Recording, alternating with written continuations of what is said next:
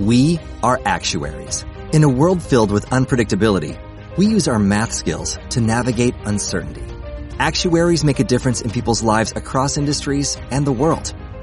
Actuaries have the freedom to work anywhere, and according to US News and World Report, we're the 25th top paying career. Make an impact as a fact seeker and a truth teller. Use your math skills for good as an actuary. The world needs you.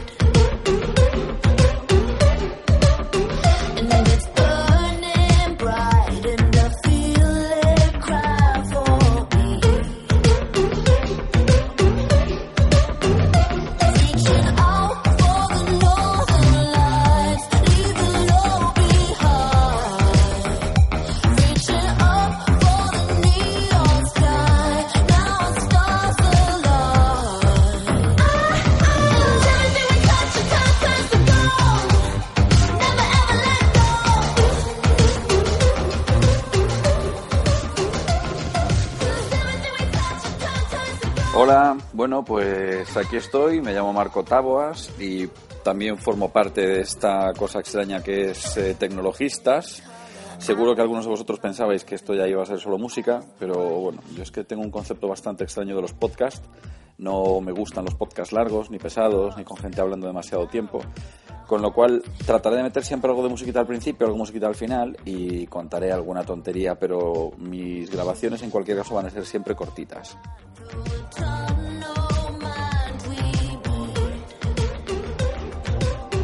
Y bueno, en este caso quería hablaros de una noticia que saltó primero en septiembre aproximadamente, yo creo, eh, a través de, de varios periódicos, pues pudimos leer que la Federación o la Administración Federal de Aviación eh, americana permitía o pretendía permitir el uso de los, de los dispositivos eh, electrónicos a bordo y esto hizo levantar las campanas eh, al vuelo de más de uno, que nos pusimos todos contentos pensando que bien, pues enseguida vamos a poder utilizar los aparatitos y la verdad es que no creo que no, es- no era tan sencillo, ¿no? Hubo gente, yo vi por Twitter gente que se quejaba, de hecho recuerdo un tweet que era explícale, explicarle a una azafata de American Airlines que puedo llevar mi dispositivo encendido, hazte fan o algo así, ¿no? Y bueno, que había sido completamente imposible convencerla para, para utilizarlo.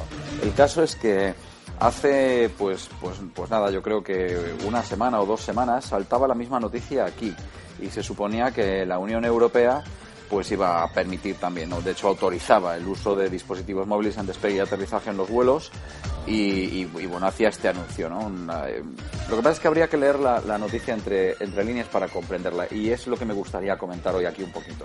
La gente enseguida pensó, yo de los primeros que se podrían utilizar los dispositivos, pero simplemente se trata de una especie como de, de recomendación o de orientación eh, a las aerolíneas por parte de pues, la Unión Europea o de la Agencia Federal de, Aviación Americana en aquel momento. Es decir, que cada una de las aerolíneas, siguiendo sus propias evaluaciones, autorizarán a los pasajeros el uso de los dispositivos en modo avión o, o- o durante todas las fases del vuelo si lo creen necesario. Es decir, necesario o posible. Es decir, lo que quiero comentar de la noticia es que parecía que íbamos a poder utilizar las- los ah, dispositivos electrónicos en todos los vuelos porque ya daban autorización, pero mm, parece ser que no. Y parece ser que no, yo creo que porque no es tan fácil, porque debe haber aviones que todavía no están eh, pues correctamente aislados eh, para, para, para que se puedan utilizar. No muchos, porque yo supongo que algún MD antiguo debe quedar volando por, por, por la península, por aquí por España o, o, poco más. Eh, quien nos puede seguro contar algo más sobre esto es Gerardo, eh, que también es parte de Tecnologistas, así que esta grabación extraña que yo lanzo a modo de contar una noticia que al final no cuento nada, sino que dejo una duda en el aire y una especie como de queja, y es que han publicado que podemos utilizar los aparatos electrónicos en los vuelos y va a ser que no, me temo que va a ser que no todavía durante un tiempo, pues me gustaría ver, saber si, si Gerardo en otro Tecnologistas se atreve y me contesta desde la parte de una compañía aérea, que seguro que él se lo sabe, eh, ¿Qué es lo que ocurre? ¿Por qué, por qué es- todavía no es posible eh, utilizar los aparatos electrónicos en un avión a pesar de que se publica por parte de la, de la Comunidad Europea y de la Agencia Federal de Aviación que sí que se puede? O sea que, que nada, bueno, eh, esto queda ahí. Eh, esperamos que sea la primera de unas cuantas grabaciones. Siempre serán en este plan, como os digo, cortitas, 5, 6, 10 minutos no más. Y como os decía que me gusta mucho la música, pues en este caso, hoy también, como no puede ser de otra forma, me quiero despedir de vosotros con una cancioncita que además viene mucho a cuento porque va de pasar mucho tiempo en un avión y es una canción con la que yo me sentí muy identificado porque los que ya me conozcáis, los que no me podéis seguir en Twitter como Marco Taboas, Marco T-A-B-O-A-S o como Promoturismo, pero los que ya me conocéis sabéis que últimamente no tanto, pero he pasado muchos años volando muchas veces, incluso varias veces al día, así que pasaba mucho tiempo en un avión. No me lío más, Dejo la pregunta a Gerardo, ¿por qué no nos dejan utilizar los ap- aparatos electrónicos en los aviones si se supone que ya se puede? Y os dejo con la cancioncita, que es una canción, una canción de Chantal Kebriazuk, que si os digo esto no os sonará a nada, pero seguro que si la escucháis sabéis cuál es, que es- estaba en la banda sonora de Armagedón, y se llama Living on a Jet Plane. Nos escuchamos en la próxima grabación.